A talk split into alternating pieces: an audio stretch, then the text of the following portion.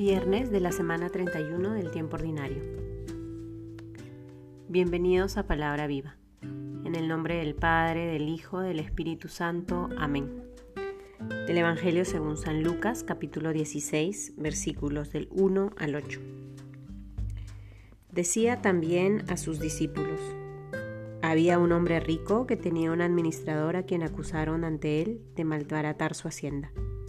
Le llamó y le dijo, ¿qué oigo decir de ti? Dame cuenta de tu administración, porque ya no seguirás en el cargo. Se dijo entre sí el administrador, ¿qué haré ahora que mi señor me quita la administración? Cavar no puedo, mendigar me da vergüenza. Ya sé lo que voy a hacer para que cuando sea destituido del cargo me reciban en sus casas. Y llamando uno por uno a los deudores de su señor, dijo al primero, ¿Cuánto debes a mi señor? Respondió, cien medidas de aceite. Él le dijo, toma tu recibo, siéntate enseguida y escribe cincuenta. Después dijo a otro, tú, ¿cuánto debes?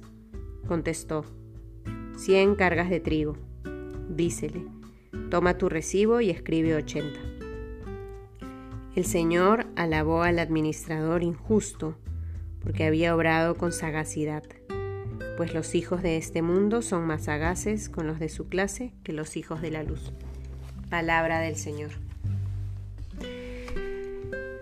Hoy escuchamos este Evangelio narrado por Lucas y descubrimos esta invitación por parte del Señor a ser sagaces. En otras traducciones se habla de ser astutos. Y mientras leía el Evangelio, mientras lo rezaba, antes de poder compartir la reflexión con ustedes, se me venía rápidamente el envío que Jesús le hace a sus apóstoles, invitándolos a ser astutos como serpientes y sencillos como palomas.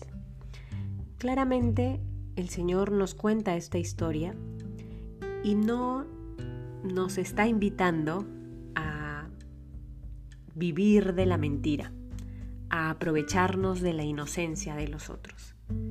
La enseñanza de Jesús es más bien a asumir con responsabilidad lo que somos, hijos de la luz, y vivir según esa identidad que tiene marcado nuestro corazón.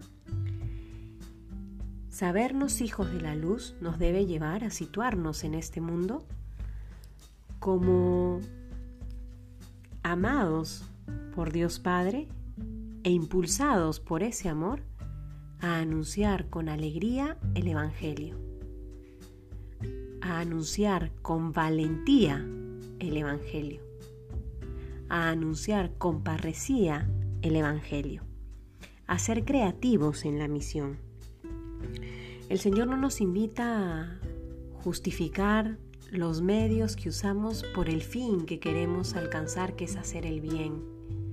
Por eso está permitido absolutamente todo. No importa si mentimos, porque de lo que se trata es que la gente conozca a Dios. No, el Señor nos invita a tener una vida con doble moral. El Señor nos llama a ser personas íntegras, que dejan que la fe transforme la mente, el corazón y se irradien sus acciones.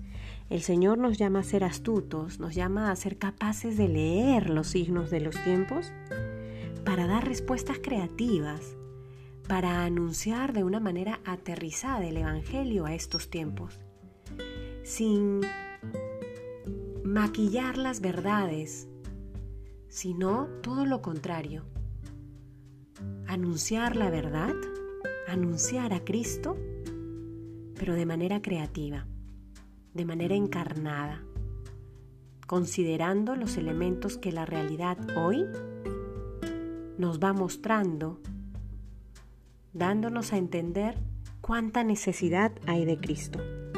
Se trata entonces de vivir nuestro llamado a ser apóstoles siempre estando un paso adelante, estar adelante para que podamos descubrir en nuestra oración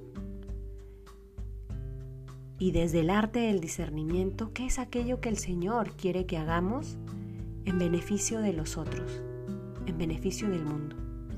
Que el Señor nos dé la gracia entonces para que podamos vivir con creatividad, con astucia, el llamado que tenemos de ser sus apóstoles en medio de este mundo.